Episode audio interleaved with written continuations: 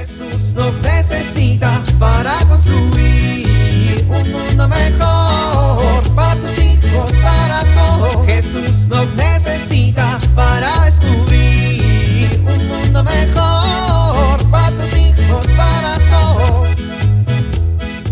Muy bien, ya casi termino. Les va a encantar el desayuno que preparé. Creo que me quedó de 10. Bueno, después de poner la harina, la leche, el huevo, la mantequilla, batir, hacer unos huevos en el sartén, tocino, jamón y hacer los waffles en la guaflera, está listo. Es normal que se escurra, ¿no? Eh, bueno, listo. Pero luego habrá que limpiar todo mi desastre. Va, va, va, va,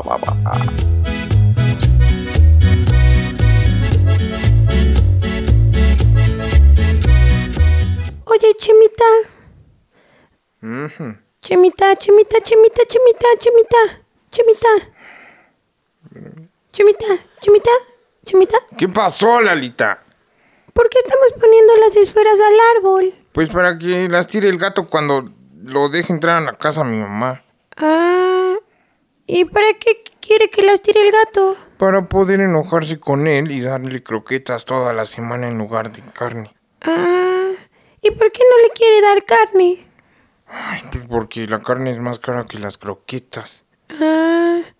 Oye, ¿por qué ponemos estos muñequitos en el nacimiento? No son muñequitos, son figuritas. ¿Figuritas de qué? De Niño Jesús, de San José, de la Virgen María, los Reyes Magos. Esta figurita no tiene cabeza. Ay, esa figurita la tenemos que esconder porque ayer se me cayó. ¿Y por qué la escondemos? Bueno, ¿te acuerdas que te dije que el gato no come carne porque tira las esferas? ¿Sí? Bueno, pues a mí me hacen lo mismo, pero 50 veces peor. Oye, ¿por qué tratan al gato mejor que a ti? Mamá dice que porque a mí me aman. Ya ves, esas cosas raras de adultos. Mm, bueno. ¿Cómo van las cosas de Navidad? Bien, mami. Muy bien. Oye, Chemita, ¿y este círculo de plantas qué es? Mm, es una corona de adviento, Lalita. ¿Corona de adviento? Mamá la pone encima de la mesa del comedor. ¿Y para qué sirve?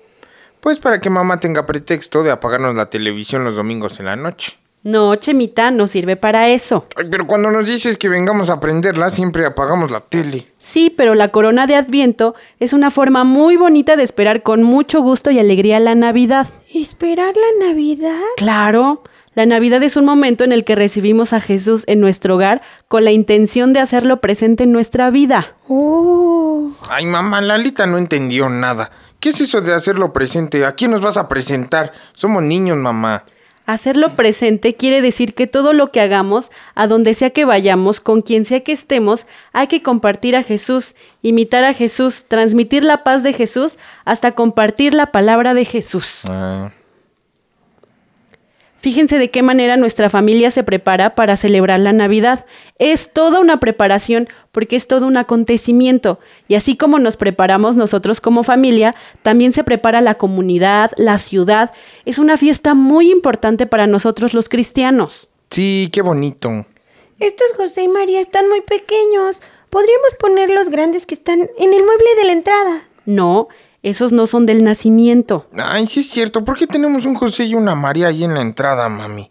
Porque en esta casa José y María son modelos para nuestra familia. ¿Por qué? Pues por todas sus virtudes, por todo su ejemplo y sobre todo porque deseamos y esperamos que nos ayuden a encontrarnos con el Señor, ¿El señor? ¿Cuál señor? con Dios. Miren, tengo una idea. Vamos a tomar una de estas tarjetitas y vamos a leer uno de los pasajes. ¿Les parece bien? Ay, ¿para qué? Para reflexionar, Chemita. Ven, voy a leer. Ay, estoy bien. Mientras pensaba en esto, se le apareció en sueños un ángel del Señor, diciéndole, José, hijo de David, no temas recibir a María tu mujer, porque el niño que se ha engendrado en ella es del Espíritu Santo. Jesús nos necesita para construir un mundo mejor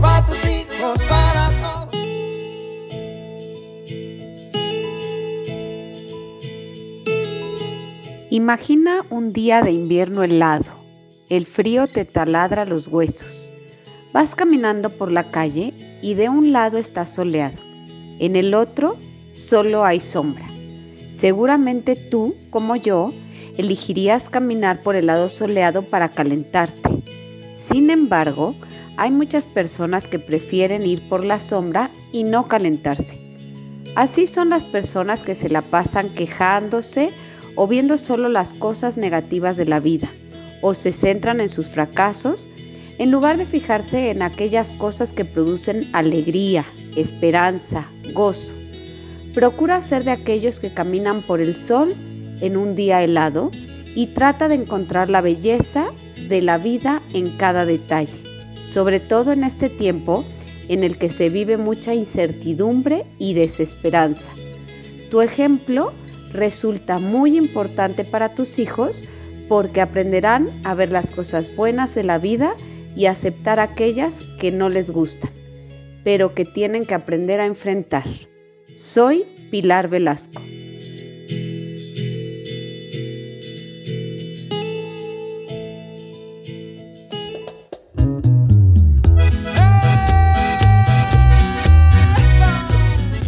Oramos.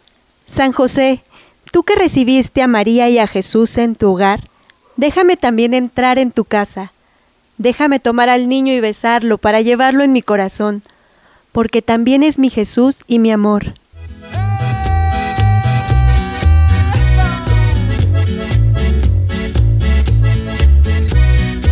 Jesús nos necesita para construir. Vivir en familia. ¿Cómo podemos vivir la oración, la caridad y la bendición en nuestra familia? Planteamos la manera de vivir cada una de estas tres actitudes durante la semana.